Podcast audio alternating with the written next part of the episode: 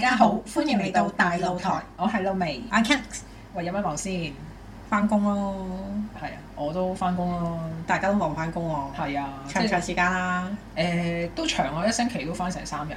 哇，好多啊！係啊， 翻好多工㗎我都。咁你咧？我就誒、呃都尚算係唔係太晏嘅，係點解咁 lucky 嘅？啊，因為咧你頭先問我翻幾多工嘅時候，翻幾多工係？係我諗起我啲同事咧，佢哋唔翻屋企啊嘅，嚇，即係點啊？即係 O T overnight 咁係樣啊，OT 到第二日誒朝早誒、呃、繼續打卡繼續翻工，即係直就唔翻屋企啦，直接打第二個卡。係啊係啊，爆肝咗我哋全部都。 Oh my god！好咁犀利嚇啊我哋點休息啊？但係誒點休息我就唔知，不過誒、因為誒、我公司咧都有需要要出去做嘢嗰啲咧，咁佢就有提供嗰啲更衣室啊、沖涼啊嗰啲地方都有嘅，全部都。哦，即係佢哋直情帶衫翻工㗎嗱啦喎誒，。沖涼就有嘅，咁但係就誒、以我所知入面咧就冇嗰啲沐浴露嗰啲就冇，我唔知佢哋係點樣處理嘅嚇。你應該自己帶啦，咁樣預咗啦。應該係嘅，應該係，再唔係去 s e 買咯。啊！但我去得 s e 我就會揀翻屋企。一出咗佢就唔翻嚟啦，梗哦係係！啊！咁點瞓覺啊？即係喺個位度瞓。誒、我真係唔知啊！但係咧，以前曾經有我同事同我分享過咧，話即係有一日無端端同我講話，哇好眼瞓啊，陣間 lunch 要瞓陣先咁樣啦。係咁我梗係好天真咁樣以為啊，佢係咪諗住喺個位度瞓啊？嗯。跟住佢就同我分享，佢諗住屈喺個誒位下面個空間嘅我瞓咗。跟住我話台底你嘅即你係係。啊係啊，咁台地底震啊。嘅呢單跟住嘢。我話你 係誒、遇到有殘打劫定係點樣？ 點解你要瞓喺嗰個位置？因為誒啲、位咧都係近對住通道，同埋好多人行過啊嘛。其實係喺嗰個位置唔係咁合適嘅，嗯即係坐得唔夠埋，俾人踢親就冇啦。係，但係佢照瞓嘅。誒，佢、好似見到我嗰個疑惑嘅樣，佢就冇嘅。佢就話：唉、算啦，我都係去誒誒嗰啲 meeting room 入面嗰啲長台上面瞓啦。跟住我我心瞓諗張台上邊。係啊係啊係哦啊，跟住我心諗嚇你瞓張台上面，如果有人入去開會，打開門見到你咁樣橫躺喺張台上面會都唔會幾報警啊？都幾震驚喎呢件事。嚇死人咩？係啊，真係好驚嘅喎，咁我係就梗係冇翻歐，究竟佢係咩事啊啦？哦，咁即係即係，就算你公司係有呢個誒，即係嗰啲叫咩淋浴間，係啦，有係嘅啦，，淋浴間，但係就冇休息室嘅。冇嘅冇嘅，而家呢間冇咯。以前曾經有一間公司就有嘅，哦，喂，咁好正喎，有休息室。正㗎，佢哋誒有擺晒嗰啲咩雪櫃啊，跟住有誒張梳化仔、茶幾仔，跟住仲有部電視咁樣。咁就當然唔係嗰啲 Pasma 嗰啲，都係啲牛龜電視嘅，哦但係都大部嘅。有都好啦，我覺得。係啊，都幾開心嘅。咁誒、我覺得嗰陣時嗰間公司都幾錫啲員工嘅，即係覺得哎呀誒、即係啊嗰陣時係同工程部啲師傅嗰啲咧，咁就係同一個 area 嗰度工作嘅，係。係啦。咁佢哋都幾得意嘅，咁同埋誒，我好似係佢哋咁多年咧，第一個誒呢啲嘴嚼嚼嘅靚妹坐入去同佢哋一齊坐，因為我哋同一個空間咧，仲有誒、子公司嘅，咁就有兩個好文靜嘅女生喺度，仲有啲男仔啦，但係佢哋嗰間子公司唔知點解全部都好正經經嘅。係，即係你就唔係子公司嘅。係啦，我唔係子公司嘅，跟住誒，因為我又會搭 day 啊，跟住又會即係同佢哋開下玩笑，夾下佢哋啊咁樣咧，佢哋就覺得好有趣嘅，哦，即係傾得埋。傾得埋啊，同埋佢哋覺得我好好笑咯，啊，I see，咁相處都唔錯喎。係唔錯㗎。佢哋見到我打字咧，即係佢哋聽嗰個速度越嚟越高嘅時候，佢哋知道我忙啊嘛，係，跟住佢哋一聽到我打字嘅速度去到某個情景咧，佢哋就會開始攞嗰啲工程圍封嘅膠帶，黃色有黑色間間嗰啲咧，係，就會黐幾條喺我位個入口嗰度，跟住就會即係喺度扮避。免啲人阻住你做嘢。 最阻住我嘅咪就係佢哋咯。唉，唔好搞住我知咯，你哋。 嗱，唔係我我妹嚟嘅啫，妹嚟嘅係係啫。咁但係好好笑啊！即係嗰個情景咧，係你一路係咁嗒嗒嗒嗒咁樣打字一打，望住佢哋又好好笑啦，啊係咁咁樣啲笑啦，膠咁紙樣圍住你。係啊，真係好搞笑啊！嗰陣時嗰班同事哇，好分啊！你哋係啊，都都幾有趣嘅。跟住佢哋誒嗰啲雪櫃啊嗰啲都，佢哋會間唔中咧誒會攞罐可樂擺喺我台私面，人整係誒做嘢辛苦啦，飲個可樂夾下先咁樣咯。正啊。係啊，都幾正嘅。不過佢哋個誒雪櫃咧曾經發生過一件好經典嘅事，係係咩事咧？誒雪櫃可以發生啲咩經典嘅事啊？鎖咗個雪櫃。哦，我誒、有見過有啲即係好似 cooking class 嗰啲地方咧，都有個有個小鎖咁樣，即係好似我拉扮埋跟住就誒塔上去嗰啲啊。係啦係啦係啦，哦，唔係啊，佢哋係好 classic 咧，大鐵鏈塔過大鎖，呢啲邊係 class 啊大佬，即係喺我心目中入面一個 classic 嘅鎖雪櫃嘅方式就係、仲有一個鐵鏈翹咗個雪櫃。嗰啲喜劇入面全部都係咁樣噶嘛，我唔俾你喺我雪櫃度攞嘢，咁我就攞個大鐵鏈咁樣鎖住佢，係點解要出 r 到要用鐵鏈我嚟？唔俾你喺我雪櫃度攞嘢咯，就係、哦啊唔關我事嘅，唔關我事嘅，係咁誒，佢哋佢哋係夾錢咧買嘢食嘅，咁係就有一日就發現咗有個佢哋唔中意嘅人咧，就喺嗰度擅自攞嘢飲攞嘢食啦，咁佢就唔高興，嗯咁於是乎咧佢哋就誒、鎖咗個雪櫃咯。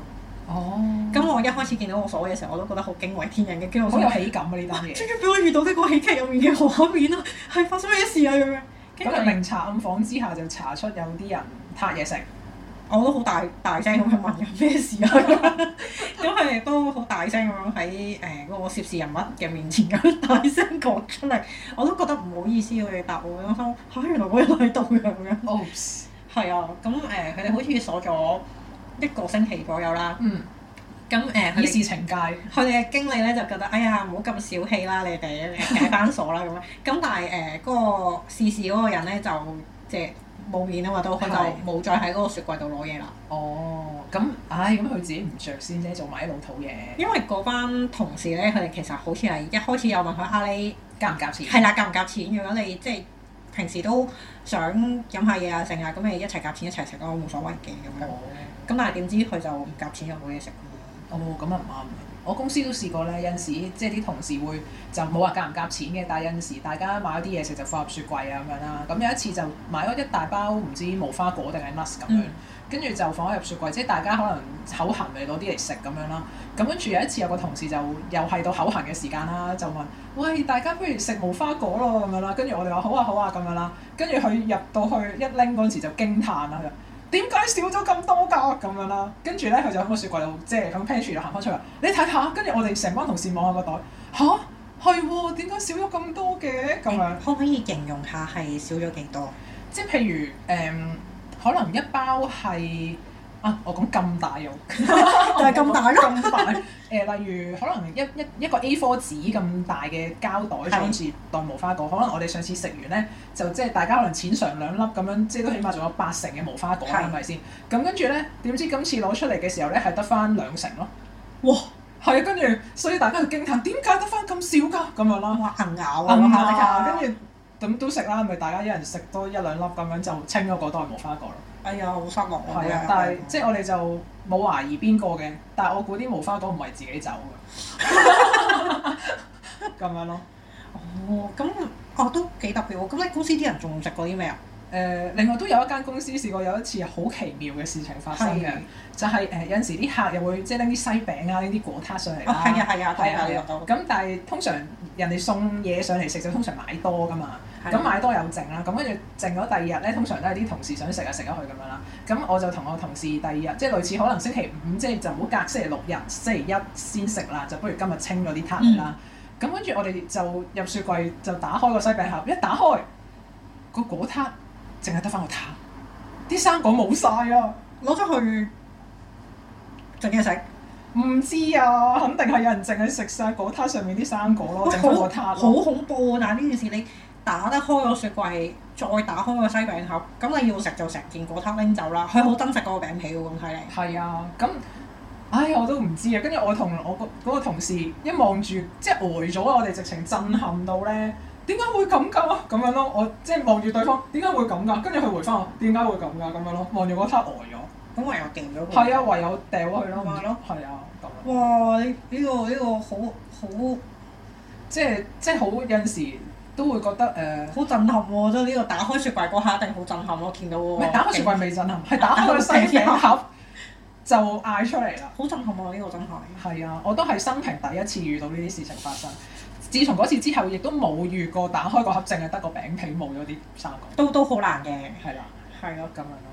咁你咧，你嘅公司響誒 pantry 啊，或者即係主食嗰方面有咩？煮 食哇！你提到哇！你提到煮食啊，啱啦。因為我想講廚房啊，頭先公司 pantry 咧就見過最經典嘅案例就係煮飯啦。係。咁係因為咧，總有啲同事咧係唔中意食外賣飯盒噶嘛。我以為你講包飯啊，即係公司有包住 lunch 嗰啲哦嗰啲就常見嘅都。咁但係咧，如果唔中意食外賣飯盒，又唔想出街嘅話咧，咁你就只有一個方式嘅啫，你一係叮嘢食，係一係就自己煮噶嘛。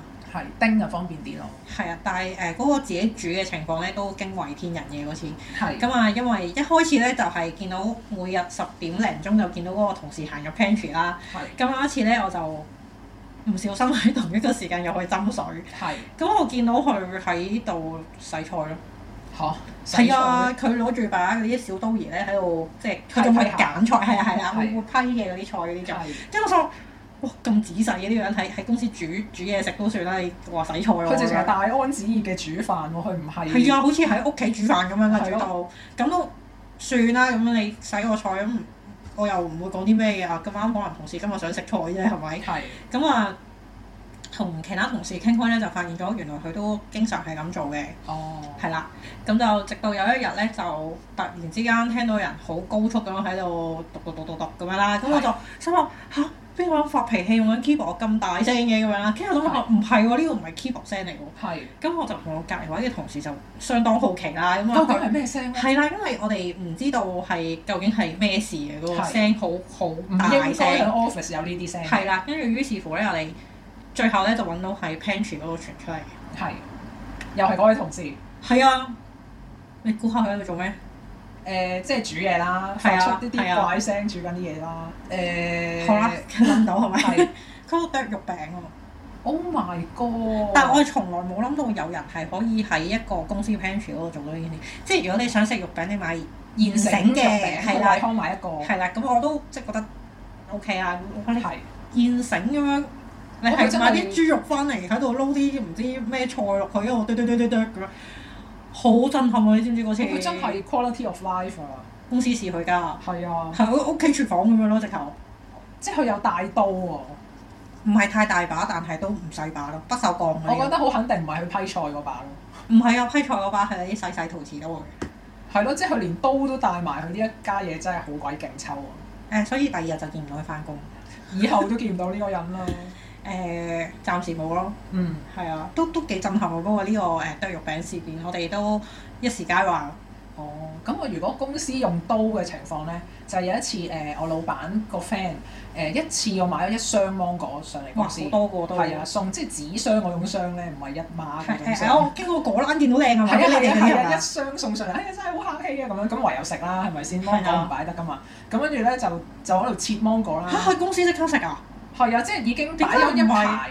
唔係派一人一個落翻屋企就算咯，係咯，點解咧？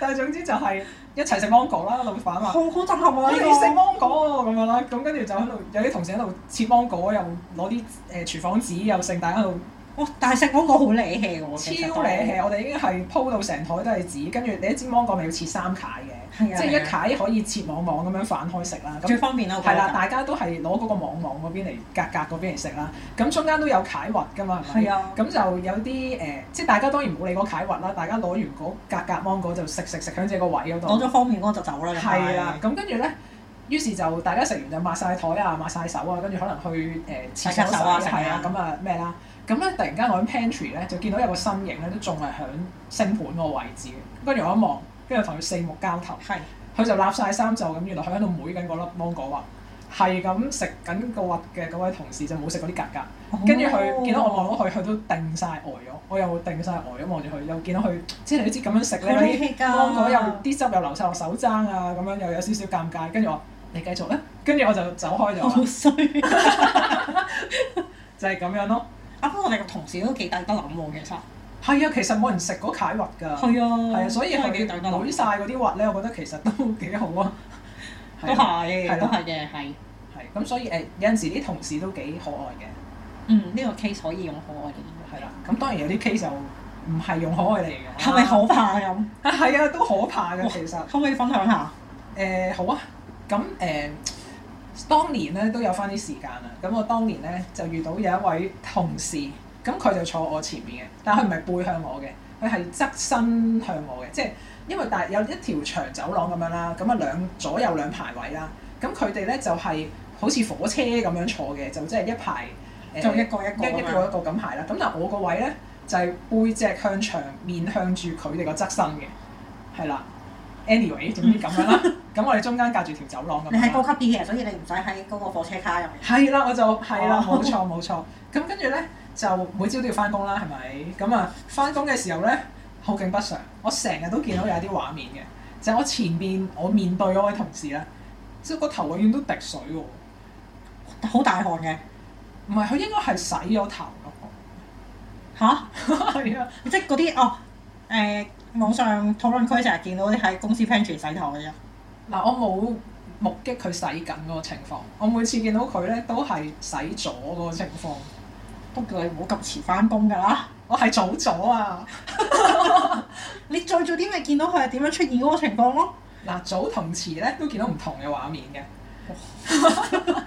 咁你另串埋外一個故事喎、你，係啊，另外我仲可以見到咩咧？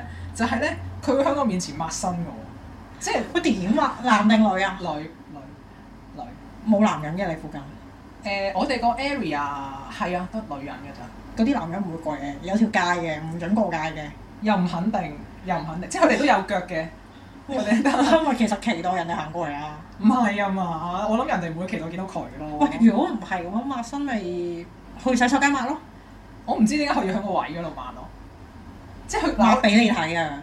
我完全咁樣， 其實我冇正眼望過佢嘅，但我係啲眼尾咧，嗰啲餘波係咁睇到成個狀態係點樣好咯。尷尬咁樣。哦係啊，好尷尬啊！即係佢嗰種抹身咧係嗱，佢個衣着係點？我形容少少俾你聽，就係、會着大 T 嘅大 T，跟住就着可能啲扯褲啊或者運動褲啊咁樣，再加運動涼鞋咁樣嘅一身裝束。咁、跟住咧，佢呢就個公司都幾 casual 喎，着運動涼鞋喎。啊係啊 casual 㗎，係啊，當年係係啦，嗰間公司嘅 casual。咁就然後佢就抹身係點樣抹咧？佢就係會左手咧，誒、佢唔係拎起拎高件大 T，而係即係拎開少少離開自己個身，撐開佢撐開係啦，撐開件大 T，跟住右手就會攞個毛巾咧。我唔知係毛巾定紙巾定咩咩巾啦，咁咧右手拎個巾咧就會潛上去佢個身前面就進行乾坤大挪移嘅好有畫面，咁樣螺旋式咁樣抹身，仲要螺旋式，係啦，哇！好震撼喎。係啦，喺我前面我經常都見到。我嗱呢句説話真係好啱，你唔尷尬咧，尷尬就係人哋，我就真係好尷尬。我我想 comment 一句咧，我其實翻地盤嘅，我啲同事都從來冇人咁做，無論男仔都唔會咁樣做嘅，即係佢哋最多都係啊，除咗件工作嘅衣服換件乾淨嘅上，但係佢哋唔會咁樣抹身咯。 誒，喺我好震撼喎！呢件事對於我嚟講，係嘛，我都係第一次見有同事喺我前面抹身，刷新三觀啊！係啊，係仲要唔係一次喎，係好多次，係一個習慣嚟喎，喺我面前抹身，唔佢係咪暗戀你啊？係馬事，我係咁樣嘅咩？ 你留意佢留意到你留意佢啊，因我為已經耷低頭啦，爭啲跌落台底嘅，你知唔知啊？你暗戀佢咯。應該係 嘅，我記到而家啊，因為 咁跟住咧，哇！仲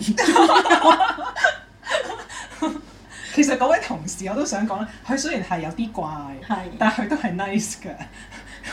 咁咁似嗰啲咧，誒，你先形容下佢，誒，佢係一個好人，咁似呢啲嘅，有少少佢呢個佢呢個心意係 nice 嘅，係係佢有一次咧真係好大雨，狗屎咁樣咧，嗯我好肯定係一定唔會停嘅嗰場雨，我竟然都唔帶遮， 咁咧。勇敢咯，係啦，咁跟住就係放工都要走啦。咁我哋成班同事就係因為場雨就冇走到啦。咁但係結果即係你總要走噶嘛，係咪先？跟住咧，我嗰位陌生嘅同事就話：，誒、我借把遮俾你啊！咁樣，跟住我唉心知不妙呢單嘢，因為我已經好耐見到佢有一把殘到甩晒色 vintage 咁樣嘅直遮咧，喺佢個位嗰度噶啦。 我心諗你唔係啊諗住借嗰把遮俾我啊，不過我都見你係得呢把遮嘅啫。咁跟住咧，佢真係諗住借嗰把遮俾我。咁我心諗今次 P.K. 啦，咁多人佢唔制，淨係就係佢哋，係咯，所以我話佢幾 nice 係 咪？我都話佢暗戀你㗎啦，唉是但啦，大家都有愛嘅。咁咁 跟住咧，我就即係我肯定唔會攞呢把遮落街啦，係咪先？未得嚟孭過咩？點都要睇下咩環境，打開完有有係啊啲咩跌出嚟就冇啦，係啊，我就係驚嘅咧， 陣間唔知有啲咩事發生啊啦。咁跟住我話：咦，你呢把遮都好似放咗好耐㗎咯喎，不如我哋開嚟睇下。 跟住一開，喂穿晒窿喎成把遮。跟住話：嗯，既然把遮都穿窿啦，應該都幫唔到手啦，你收翻啦。點解點解你唔叫我坐進嚟接你啊？ 我唔知點解喎，真係嗰一下，我諗嗯件事嚟得太突然啦。佢要姐姐俾你啊！呢個呢個善意嘅行為，係啊，呢件事我諗長雨係嚟得太突然，所以有好多嘢都你又唔啱啦 plan 唔到，都唔擺把遮喺公司，你唉係咯。睇下人哋要借把咁嘅遮俾你，一就番心意你又拒絕佢，拒絕咗啊，係啊，佢都有試過拒絕人嘅，就係、拒絕我個細阿姐。係咩事啊？係，即係我哋個工作咧就係、有陣時，即係我哋係 back office 啦。咁前線咧有陣時都會有啲誒、呃突發嘅大製作咧，係要一齊落去幫手去做啲嘢咁樣，即係例如貼貼紙嗰啲咁樣啦。咁咧誒有一次咧就係、呃又要需要動員我哋啲 back office 嘅同事啦。嗯，咁然後咧，我阿細阿姐就話：啊，誒、你哋幾個一陣間咧就去邊度去誒、呃、幫啲同事手啦咁樣。咁跟住我哋就會話啊好啊好啊咁樣啦。咁然後咧，誒、我嗰位陌生同事就話唔得喎，我請咗假喎。跟住細阿姐就好驚奇啦，咁嗯佢就話：吓、你幾時請咗假？我請假個 record 冇你請假，冇我冇呢個 record 喎咁啦。我話唔係啊，我同你講咗㗎。你幾時有同我講啊？有時咁樣啦差佢哋兩個，唔係同一個時空，係係誒、覺得好細聲。你亦都估中咗一半。咁細阿姐咧就話：你真係冇同我請假喎！你究竟係同邊個講㗎？你唔係同我講咯，你喺邊度講㗎？跟住佢就話：我喺自己個位度講。喂，好啊跟住我又，我真係刷新三觀啊！原來喺自己個位度自己講咗咧，就係、請咗假㗎啦。咁你又即係點啊咯？我即係我覺得佢直情激到出煙啦！佢嗰下直情，我我覺得咧佢冇心臟病發咧，已經係好健康噶啦。即係佢已經見到佢個心，即係個手又揞住個心口啦，然後嘆咗一口氣啦，然後就話：誒、咁既然你請咗假，你就唔使落去啦。其他同事唔該準備落去貼貼紙啦，咁樣咯。我哦聲都震埋啦。係啊，你遇到呢啲同事，你咁可以點啊？啊我但係誒、呃即係呢位好人嘅同事係咧，佢唔能夠喺啲大公司度生存喎，咁樣。即係大公司你請假，你冇得喺位度講噶嘛，冇位講唔準走噶啦。係啊。我好好犀利啊！呢、個同事。而而咧，其實呢個唔係大公司嚟嘅，呢個係政府嘅部門嚟。嚇，係啊，我當時係做緊政府工㗎。我哦唔係，我相信而家嘅美麗新香港唔係咁樣。都係咁，我有秩序啊嘛。係啦，係啦，咁所以就係好耐以前嘅事嚟㗎啦。啊不過誒、呃你咁樣講完咧，我就會即係有啲心理準備咧。如果萬一第時遇到差唔多類型嘅事件，可以點樣應對嘅？係嘛？係啊因為呢個世界真係好大嘅，真係咩人都有。你 都啱。唉，咁咁我你仲有冇誒遇過啲咩最神奇嘅事咧？或者翻工上面，或者返工工作間啊嗰啲？最神奇嘅事啊？其實遇到呢個同事咧，我記到而家已經係好神奇㗎啦。哦，咁你又啱喎。係啊，你有冇遇過呢啲同事啊？一個人發生咗頭先咁多件事。咁我又冇，但我遇過啲誒好振奮嘅同事咧，係。係誒誒，都係頭先有即係咪有工作上大家好有 team spirit 我嗰唔種？係啊，唔係啊！誒頭先咪話誒，之前做過份工咧，有休息嘅空間嘅，係又有電視噶嘛。係唱 K，唔係啊，誒跑馬仔，喂正 喎！但係佢喺 office hour 嗰度為佢只馬仔打氣，好大聲打啦，啊，係啊，跟住好但佢似唔驚俾上司聽到㗎。唔驚啊，因為誒、我當時我哋嘅上司坐落兩層嘅，哦即係有好遙遠嘅距離。不過我就喺度諗，你唔驚又無端端上嚟嘅咩？因為其實嗰個樓層係好多人可以上嚟出出入入嘅。係雖然即係話就話正常就唔會特登去啫，咁但係都會俾人撞破噶嘛，總會有機會。誒冇事就冇事咯。係，我而家仲喺嗰度做緊咯，所以嗯係興奮起上嚟嗰種投入啊，係佢做好忙我忙我我都覺得境界係啊！但我係誒、真係做咗咁耐嘢，我第一次見到有人係職場為自己嘅馬仔加加油打打氣咯，哦，可能好重要啊呢個賽 事。係哦啩？ 可一可再。係啩？誒，所以咧我就覺得誒，其實翻工係辛苦嘅，但係其實大家都係當 office 係自己屋企，係啊，office 我家清潔齊參加。誒、我希望大家唔好成日喺個 pantry 度煮飯咯。係啊，同埋光明正大咁樣食雪櫃裏邊嘅嘢咯。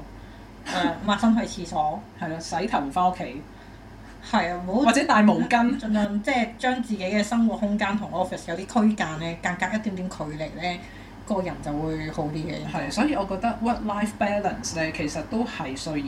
係唔好側重晒喺公司嗰度做埋自己嘅 work life。係啦，冇錯。好啦，又嚟到大露台信箱嘅時間啦哎。呀，我哋收到信啦。係啊，冇錯啊。今次咧係嗱，佢有聽到我哋上次嘅呼喚，佢係真係問咗一條好長嘅問題，好認真嘅。係咁咁，可唔可以請你朗讀出嚟啊？好，咁咧今次呢一位朋友咧就叫做心累 baby，咁佢嘅年齡咧就係三十 plus plus 嘅，咁佢就有條好長嘅問題咧，係想我哋去解答嘅。嗯，咁嗱，我讀噶咯喎。好啊，你讀啊，啊，我咧就同兩位朋友 A 同埋 B 咧就合作做 project 嘅，咁希望就合作做一件產品咧推出市場啦，咁就誒、呃一同咧去嘗試呢個創業夢嘅，咁初段咧合作都好愉快嘅喎，咁朋友 A 咧喺產品研發上面咧係好有才華嘅，咁初段就貢獻良多嘅。咁但係咧，隨住意見有啲唔一致咧，阿 A 咧就變得好霸道啊，成日都要堅持己見，同埋越做越負面。咁建設性嘅意見咧就已經冇以前咁多啦，就減少咗啦。甚至咧係非法傾倒情緒、語帶攻擊，而家進退兩難，感覺咧同佢咧唔可以再共事啦，又覺得意興闌珊。咁佢想同朋友 B 咧兩個人繼續合作落去，但係如果咧係繼續經營之前一齊討論嘅 project 嘅話咧，好處就係已經有基礎啦。咁但係又好似唔太道德喎。咁主持人有相關嘅經驗嗎？有咩意見？另外，可唔可以再見亦是朋友？點樣可以同 A keep 住友誼關係呢？本身同 A 咧未開呢個 project 之前咧，係多年嘅舊朋友嚟嘅。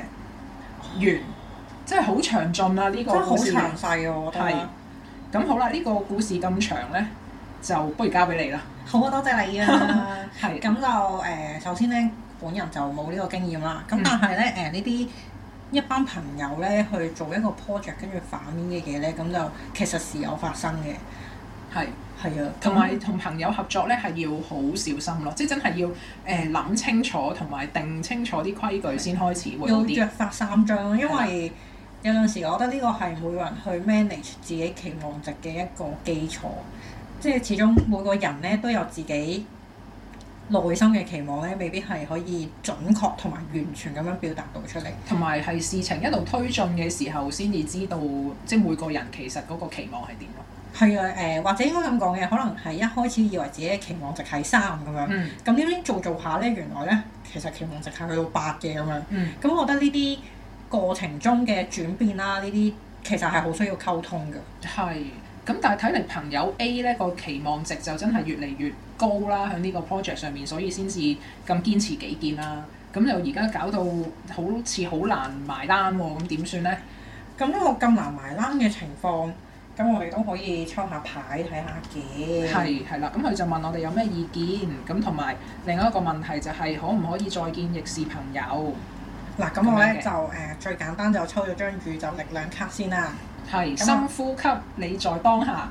嗯，咁呢隻牌咧，除咗叫你要冷靜落嚟之外咧，其實佢入面更深一層嘅含義咧，就係講緊你有冇諗過其實當下呢一刻嘅你最想做到啲乜嘢咯？即係如果哦，我想維持到呢份友誼，但係其實我都好需要一份平靜嘅話咧，嗯咁你就要作出取捨啦。嗯，因為咧，我見佢頭先都有講過，其實咧係想同 B 去繼續呢件事喎，即係佢又想 keep A 嘅友誼，但係而家同 A 就即係有啲鬧翻啦。